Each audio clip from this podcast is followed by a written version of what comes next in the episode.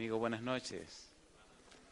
En el libro de San Lucas, en el capítulo número 15, estamos trabajando con una parábola que tiene tres historias. Ya llegamos a la tercera historia y hoy vamos a ver cosas hermosas, maravillosas, que nos ayudan a entender el propósito de las tres parábolas.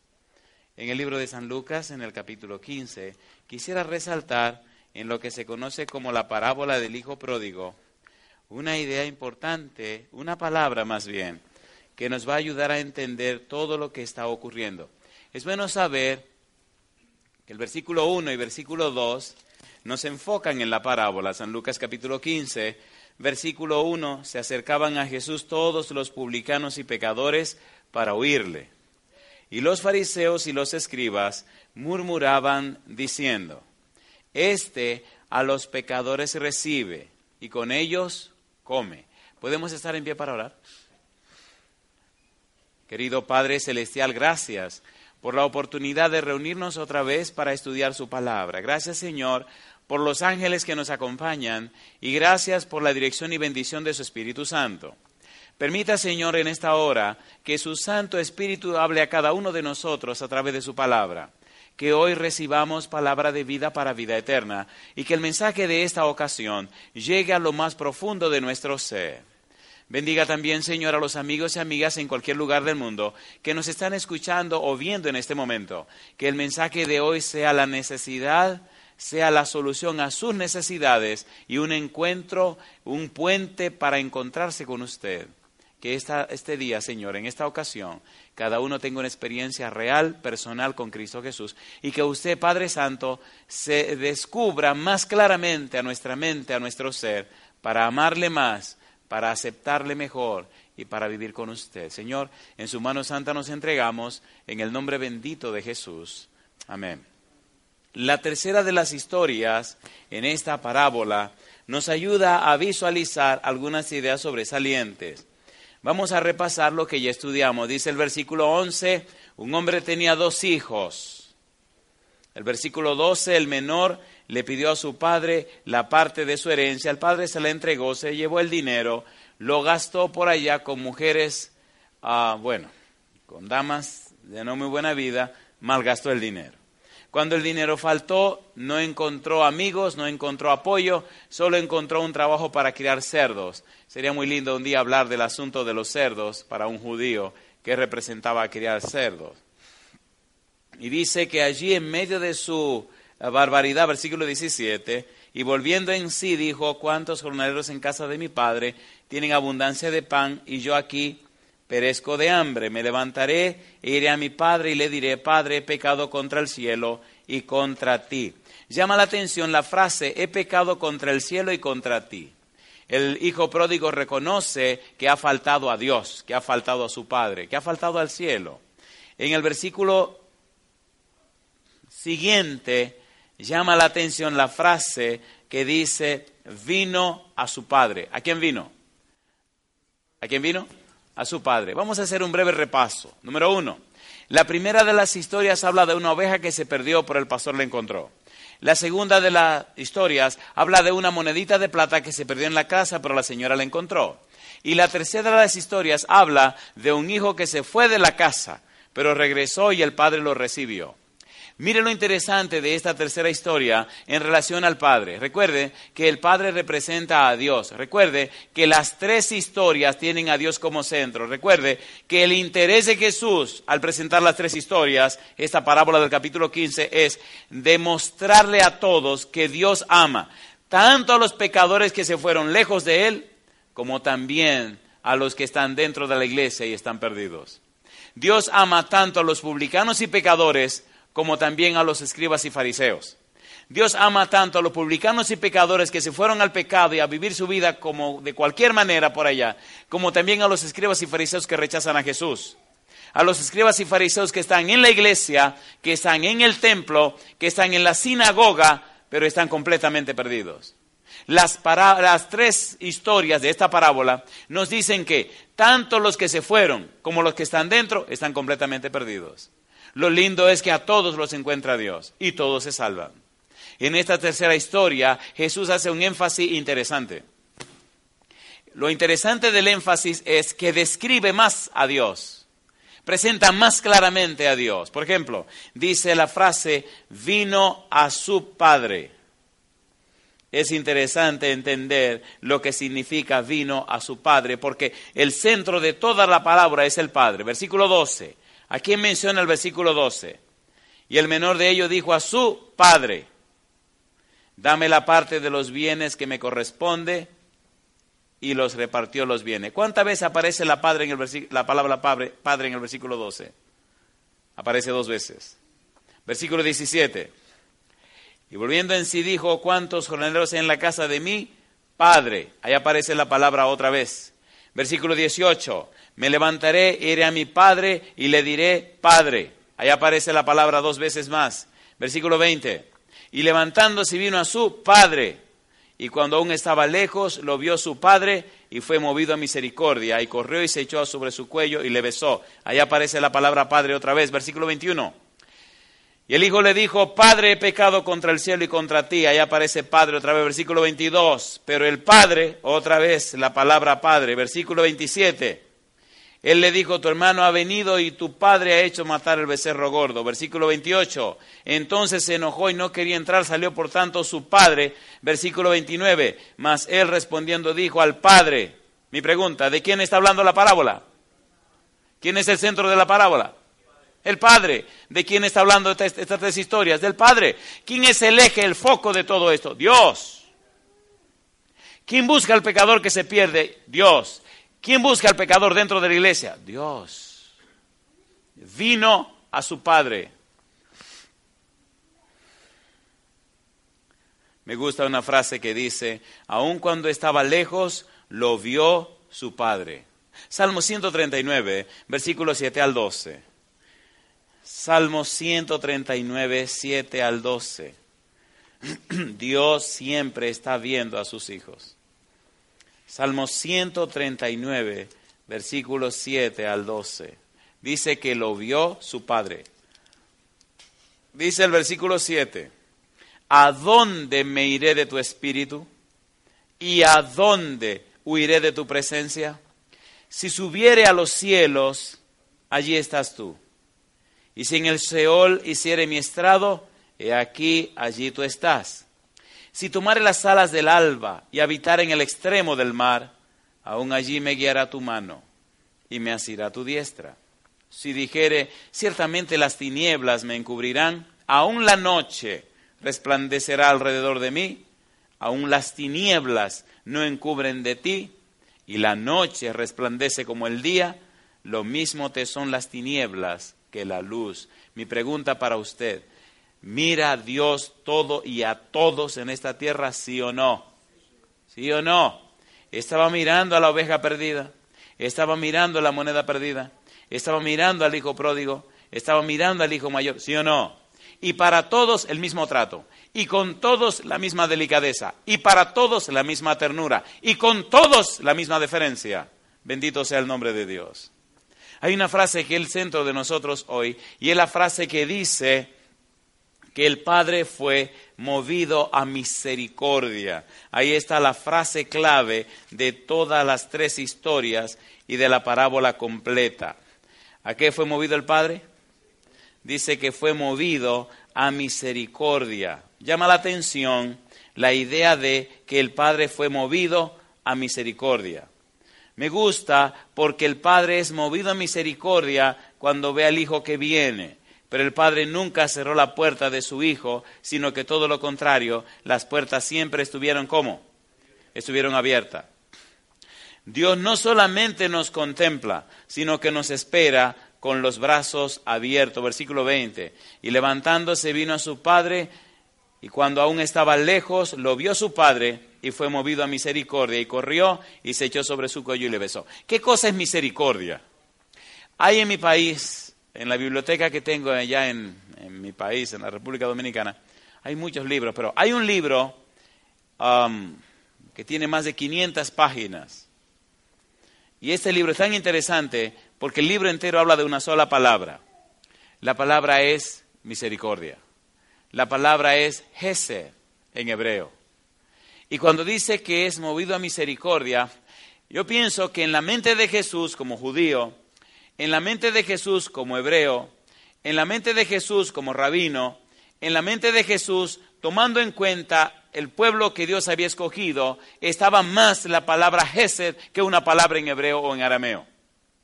Imagino que el concepto de misericordia que Dios, Jesús le aplica a Dios tiene que ver con Hesed y no con ninguna otra palabra.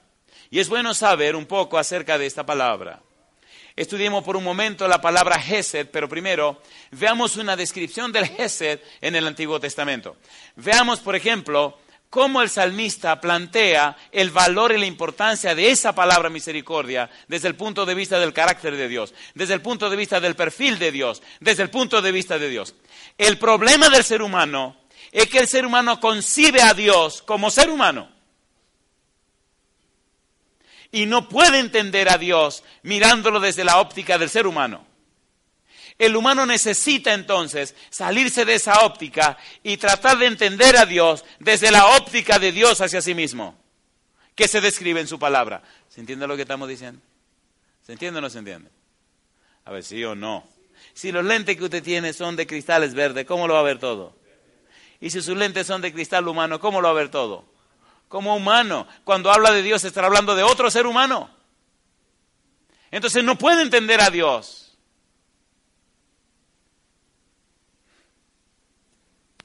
Dijo el necio en su corazón, no hay Dios. ¿Por qué el necio dice que no hay Dios? Porque no lo conoce. Y el necio en su necedad no puede conocer a Dios. Salmo 36. Veamos un poquito más de esto. Y esta noche vamos a hacer lo siguiente, cuando la cosa se ponga más buena, vamos a terminar. Y así se van emocionados para la casa. Salmo 36, mire qué ricura. Mire qué cosa rica. Salmo 36. Aquí aparece la palabra Gesed. Esta palabra que se traduce 245 veces como misericordia, pero vamos a ver otras acepciones también. Salmo 36. Mire qué cosa linda, mire qué cosa rica. ¿Cómo dice el Salmo 36? Dice, la iniquidad del impío me dice al corazón, no hay temor de Dios delante de sus ojos.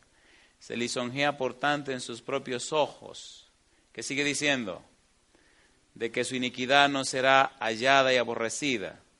Las palabras de su boca son iniquidad y fraude. Ha dejado de ser cuerdo y de hacer el bien.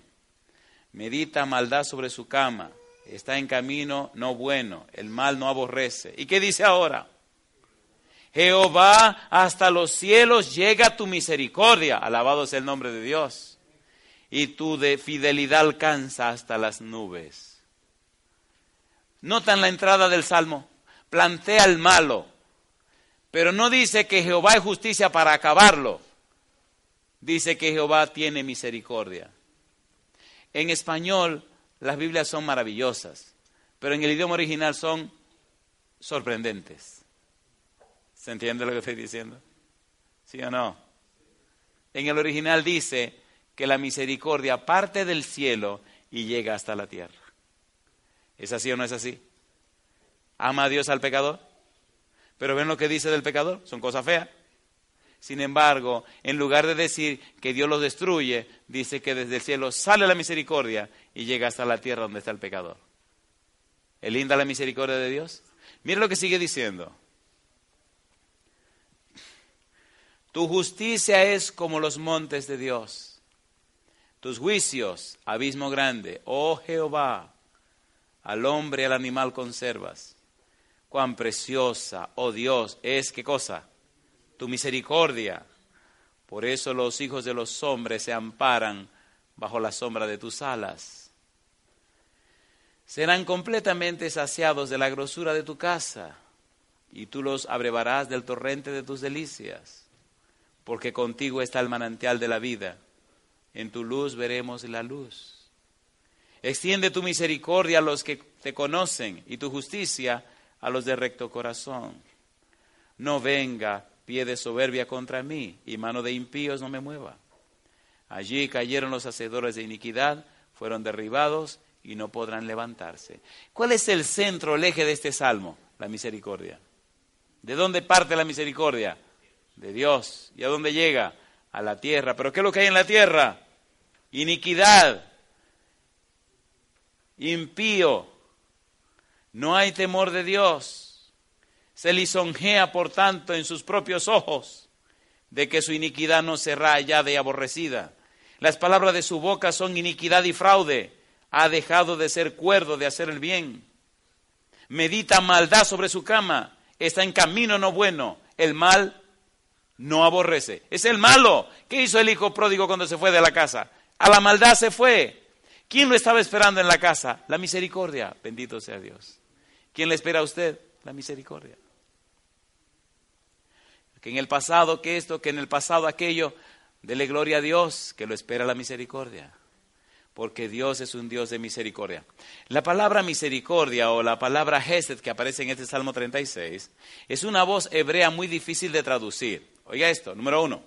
Aparece 245 veces en el Antiguo Testamento, de las cuales la Reina Valera revisada la traduce 221 veces como misericordia.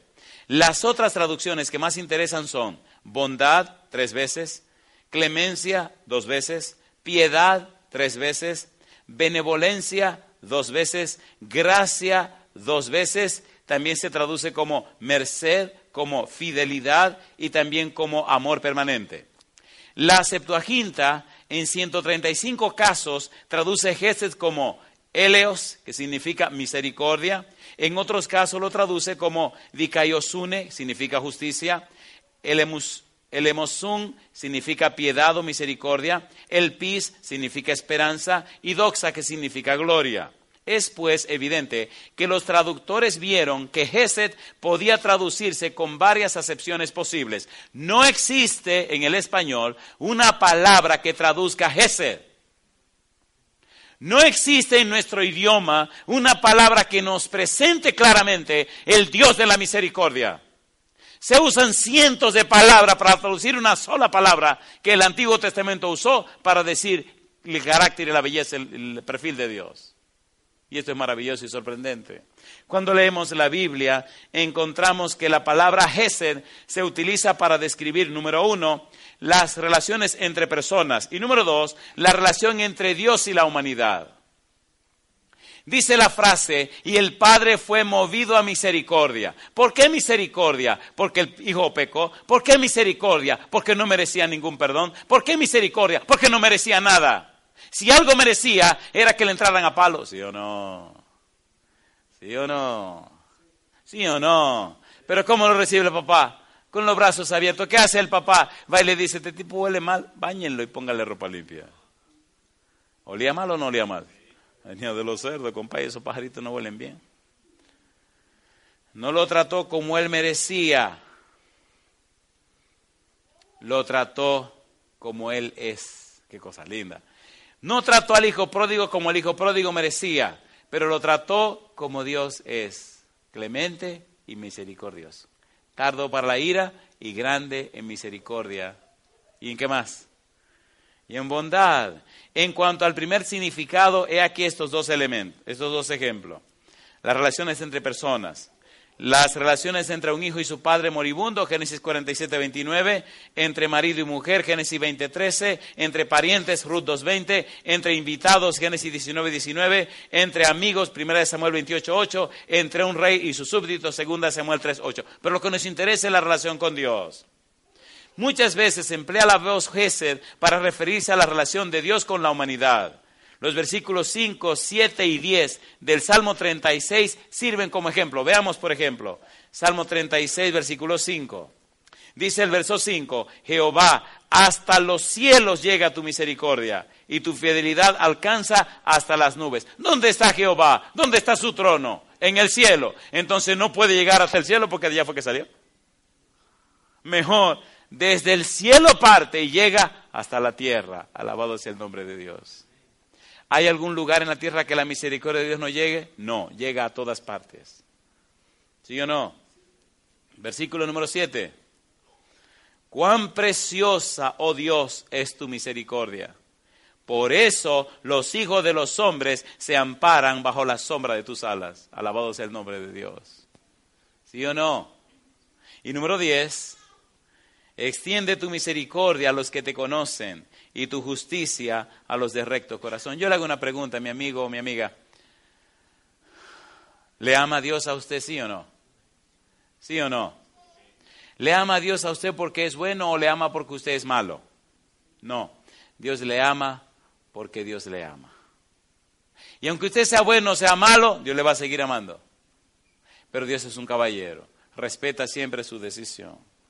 Puede decir lo que usted quiera, pero Dios siempre le va a amar. En sentido general, podría decirse que en relación con Dios, Gesed señala los atributos divinos, su relación y su trato con el ser humano. Cuando se emplea para referirse al trato de los hombres entre sí, señala las actitudes, las relaciones y el trato de una persona con otra. Pero vemos que la expresión o la frase misericordia va más allá de lo que nosotros podemos imaginar. Es bueno saber que en el Nuevo Testamento quisieron traducir la palabra Gesed como el término amor. Pero hay un problema con eso. Y es que la palabra amor es muy amplia. Y miren lo que pasó en el Nuevo Testamento. Cuando los escritores bíblicos quisieron usar la palabra amor para referirse a Dios en el Nuevo Testamento, se encontraron con un problema. Y es que ni Estorge, ni Eros, que no aparece en la Biblia, ni Fileo describían el carácter de Dios. Entonces, había una palabrita griega que nunca se usaba, de un significado profundo y hasta, misterioso, que nadie usaba nunca. Era la palabra, el sustantivo ágape, el verbo agapao. Y entonces tomaron ese verbo, ese sustantivo, para hablar del amor de Dios. Y hay toda una historia maravillosa detrás de esa palabra. Hay una serie que grabamos que se llama El amor redentor de Dios. Ojalá un día la puedan tener, son como ocho o diez sermones, solamente acerca de esa palabrita. Y llama la atención cómo después los padres de la iglesia o los conocidos padres de la iglesia dañan todo el asunto cuando cambian la palabra ágape por otros conceptos griegos que no tienen nada que ver con lo que hicieron los escritores bíblicos. Pero esta es otra historia para otro momento. Trabajemos más bien con lo que estamos haciendo, el enfoque de la misericordia de Dios y qué fue lo que hizo cuando el muchacho llegó a la casa. Cuando el muchacho llega a la casa, el padre da una orden. Dice la Biblia que cuando lo vio, corrió, se echó sobre su cuello y le besó. Y el papá dio una orden, dijo, sacad el mejor vestido. Cuando el muchacho sale de la casa, se va con el mejor vestido. ¿O no? ¿Sí o no? Y después que se va afuera, pierde el mejor vestido. Ahora viene vestido de cualquier cosa y hediondo a cerdo. Cuando sale de la casa, sale vestido con la ropa del padre y allá en el mundo en pecado y de todas esas cosas sucias, entonces pierde esa santidad que tenía en la casa. Ahora regresa con lo que consiguió allá afuera. ¿Recuerdan a Adán y Eva? ¿Recuerdan a Adán y Eva? ¿Lo recuerdan o no lo recuerdan? Estudiemos un poquito a Adán. Patriarcas y Profeta, página 26. La inmaculada pareja no llevaba vestiduras artificiales. Estaban rodeados de una envoltura de luz y gloria, como la que rodea a los ángeles. Mientras vivieron obedeciendo a Dios, este atavío de luz continuó revistiéndolos.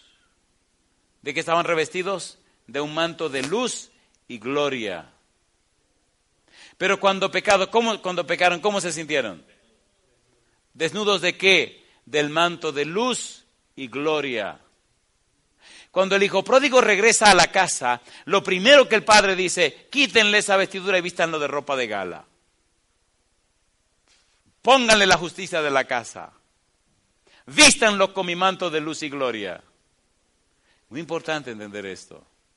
Todo hombre o mujer que es objeto de la misericordia de Dios es vestido con el ropaje de Dios es cubierto con la justicia divina.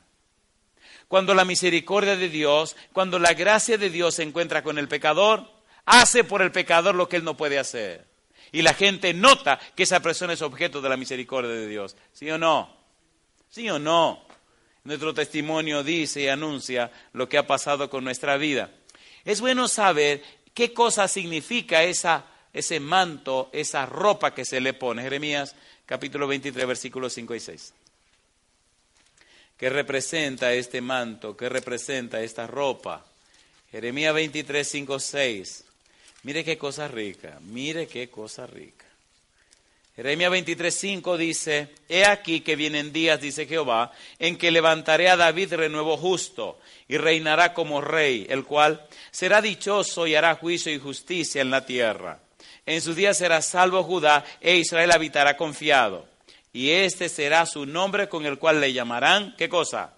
Jehová, ¿qué más? Justicia nuestra. ¿Justicia qué? Justicia nuestra. Apocalipsis 3:18. Apocalipsis capítulo 3, versículo 18. De modo que la justicia no es solo un ropaje, es una persona. Y esa persona se llama Jehová.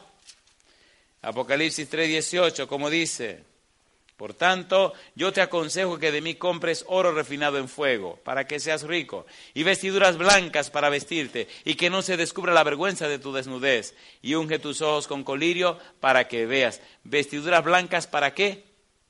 Para vestirte. Entonces, pastor, ¿esta vestidura blanca para vestirte representa la justicia de Dios? Claro que sí. Romanos capítulo 3, versículo 21 en adelante. Mucho cuidado, queridos, con lo que vamos a leer ahora. Romanos 3, 21 hasta el versículo 26. Pongan cuidado.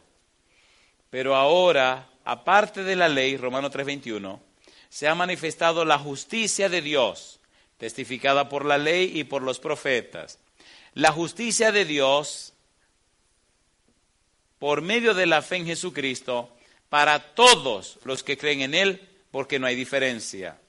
Por cuanto todos pecaron y están destituidos de la gloria de Dios, siendo justificados gratuitamente por su gracia, mediante la redención que es en Cristo Jesús, a quien Dios puso como propiciación por medio de la fe en su sangre, para manifestar su justicia a causa de haber pasado por alto en su paciencia los pecados pasados, con la mira de manifestar en este tiempo su justicia, a fin de que Él sea el justo y el que justifica al que es de la fe de Jesús. ¿Qué es lo que Pablo está diciendo?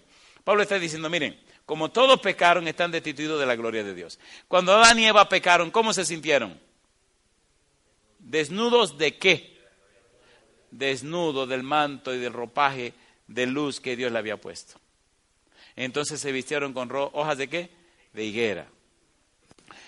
Cuando el pecado nace, cuando el pecado surge, entonces se enciende la ira de Dios para destruir el pecado.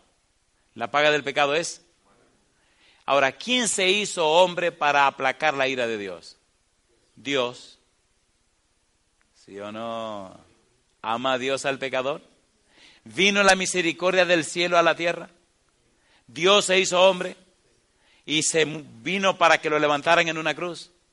La palabra propiciación, la palabra ilasterium significa aplacar la ira.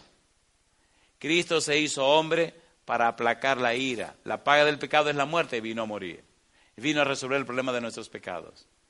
Vino a abrir un camino para que pudiésemos ser otra vez vestidos con el manto de la justicia de Dios.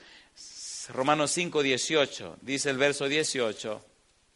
Así que, como por la transgresión de uno vino la condenación a todos los hombres, de la misma manera, por la justicia de uno vino a todos los hombres la justificación de vida. Versículo 21.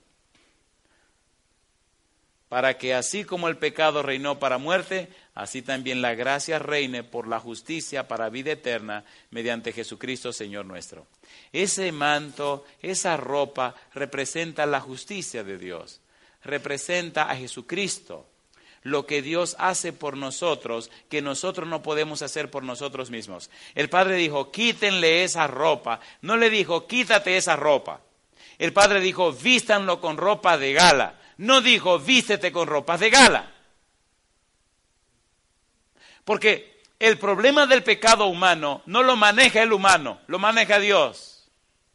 ¿Se entiende lo que estamos diciendo? Dios perdona, Dios quita y Dios viste. Cuando Adán y Eva pecaron, ¿qué dice Génesis 3:21? Mire lo que dice. Estaban desnudos. Y ahora, ¿qué dice el versículo 21? No dice y se vistieron, como dice Génesis 3:21.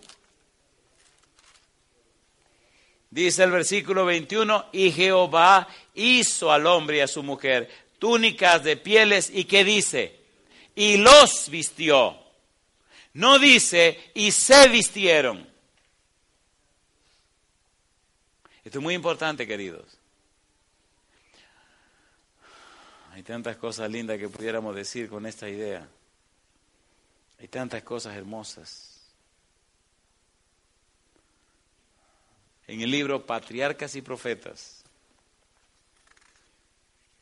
en la página 40 dice,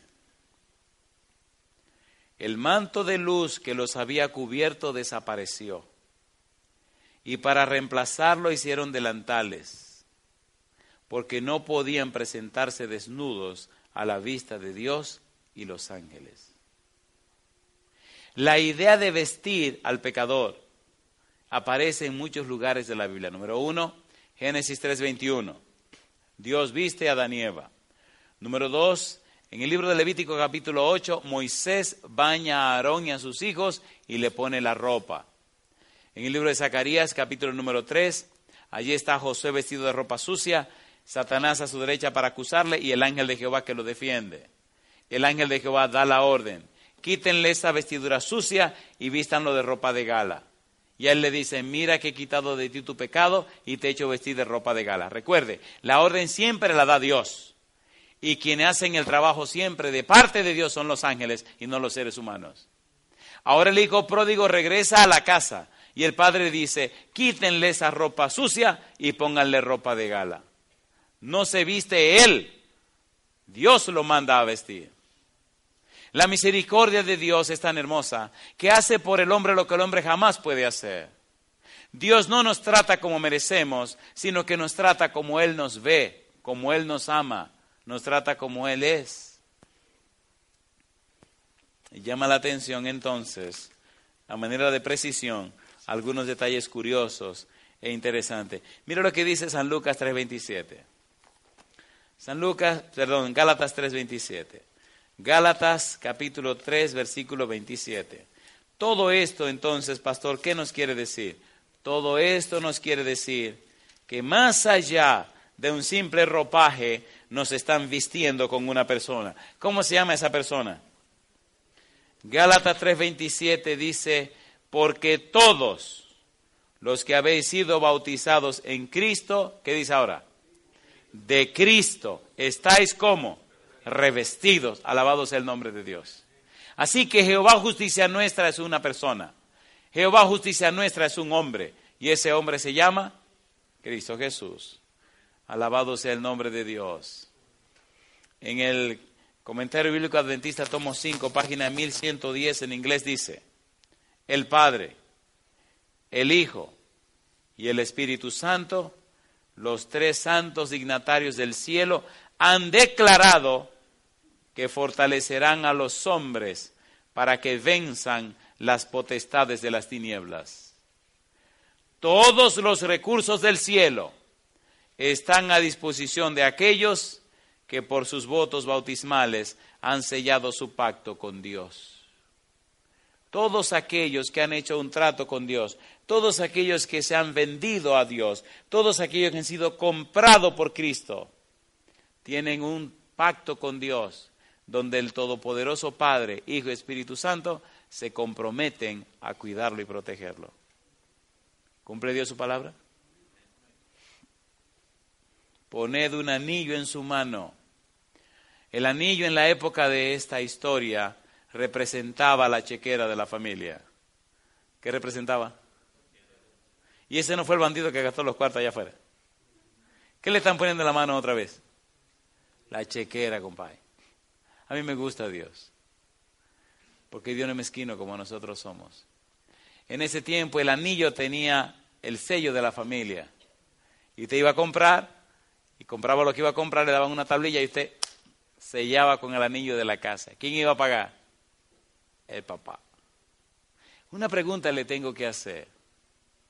¿Está dispuesto Dios a darnos una segunda oportunidad? ¿Usted lo cree de corazón? ¿Se la dio el hijo pródigo? ¿Qué pide el hijo pródigo? Dinero. ¿Qué hizo con el dinero? lo gastó. Y cuando regrese el padre lo recibe y lo viste con ropa limpia y le pone zapato. ¿Qué le entrega de una vez también? La chequera. Ahí tiene mi negro por si necesita algo. Cosa linda. ¿Es mezquino Dios? No. Dios no es como nosotros. Calzado en sus pies, comamos y hagamos fiesta. Porque este mi hijo muerto era y ha revivido, se había perdido y es hallado y comenzaron a regocijarse. ¿Notan que las tres historias terminan con regocijo? El miércoles tenemos que hablar del hijo mayor, porque esa es otra historia. Hoy dejémoslo con el hijo menor. Quiero hacer un resumen para terminar. Pregunta número uno. En la parábola de la oveja perdida o en la historia de la oveja perdida, ¿el pastor salió a buscar y le encontró? ¿Hubo regocijo y gozo? Sí. En la, en la historia de la moneda perdida, ¿la encontraron y hubo gozo? En la historia del hijo pródigo, ¿regresó y hubo gozo? ¿Habla de éxito las tres parábolas? Ahora una pregunta para usted. ¿Cómo es posible que el ser humano se pierda cuando Dios el Todopoderoso ha empeñado su palabra en salvar a los seres humanos? ¿Cómo es posible que el ser humano se pierda si Jesucristo, el Hijo de Dios, se hizo hombre y murió en la cruz para pagar todas las deudas del ser humano. ¿Por qué el humano se pierde? ¿Cómo se explica eso? ¿Cómo se explica eso? Romanos 8:32. Mira lo que dice Romanos 8:32. Mire lo que dice Romanos 8:32. Es una cosa increíble. Dice Romanos 8:32, el que no escatimó ni a su propio Hijo, sino que lo entregó por todos nosotros. ¿Y qué pregunta ahora? ¿Cómo no nos dará también con él cuánto?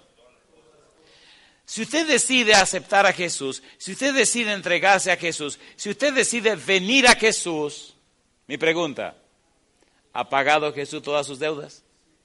Mira lo que dice el versículo número 33.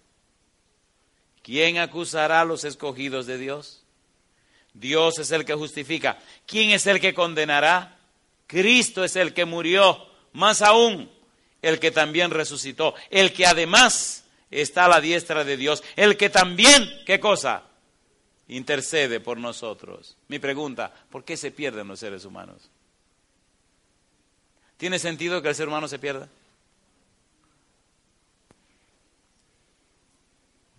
Quisiera terminar haciendo una pregunta sencilla, pero no tonta. ¿Quiere Dios salvar a sus hijos? ¿Sí o no? ¿Vino la misericordia del cielo a la tierra para rescatar a los hijos? ¿Le gustaría a usted dejarse rescatar por el Señor? ¿Saben lo que es rescatar? ¿Saben lo que es un rescate? Cuando secuestran a una persona, ¿qué es lo que pagan? ¿Quién secuestró la tierra? ¿Quién vino a pagar el rescate? ¿Dónde lo pagó? ¿Y qué pagó Cristo en la cruz? Sangre por sangre. Conquistó el derecho Jesús de comprarnos de nuevo. ¿Sí o no? ¿Sí o no? Terminemos con el libro de Colosenses, en el capítulo número 2. Le voy a pedir que piense en este versículo y dele cabida en su corazón. Colosenses capítulo 2, versículo número 14 y versículo número 15. ¿Cómo dice el 14? Anulando el acta de los decretos que había contra nosotros, que nos era contraria, quitándola de en medio y qué cosa hizo? Clavándola en la cruz. ¿Y ahora? y despojando a los principados y a las potestades, ¿qué hizo? Los exhibió públicamente, triunfando sobre ellos, ¿dónde? En la cruz. ¿Qué fue lo que pasó en la cruz? Despojando a los principados y a las potestades. ¿Quiénes son los principados y las potestades ahí? Los demonios. Si la paga del pecado es la muerte y los hombres son pecadores, ¿qué merecen? La muerte. ¿Quién tiene entonces el dominio en la mano para acabar con ellos? Satanás. Pero ¿quién vino a matar a ese hombre de pecado? Jesús. ¿Dónde lo mató? En la cruz. ¿Qué hizo Jesús? Tomó el hombre de pecado, se lo echó encima él mismo y subió a la cruz para matarlo en él mismo. Bendito sea el nombre de Dios. Así que ya la muerte mía la murió Jesús. Para la vida de él vivirla yo. Alabado sea el nombre de Dios. Termino con una pregunta. ¿Le gustaría a usted en esta hora permitirle a Dios que viva su vida en la vida suya? ¿Y que Él pague su muerte en la cruz con Cristo Jesús? ¿A cuánto le gustaría hacer ese, ese trueque? Mire lo que dice Primera de Corintios 6:20. Y con esto vamos a terminar esta tarde, esta noche. Primera de Corintios 6:20. Porque habéis sido comprados por precio. ¿Qué dice ahora? Glorificad pues a Dios en vuestro cuerpo y en vuestro espíritu, los cuales son de quién? De Dios. ¿Le gustaría hoy venderse a Dios para que lo compre con la sangre de Jesús?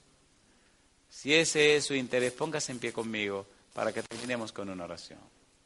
Recuerde, la pregunta significa que usted está aceptando que Dios lo compre con la sangre de Jesús.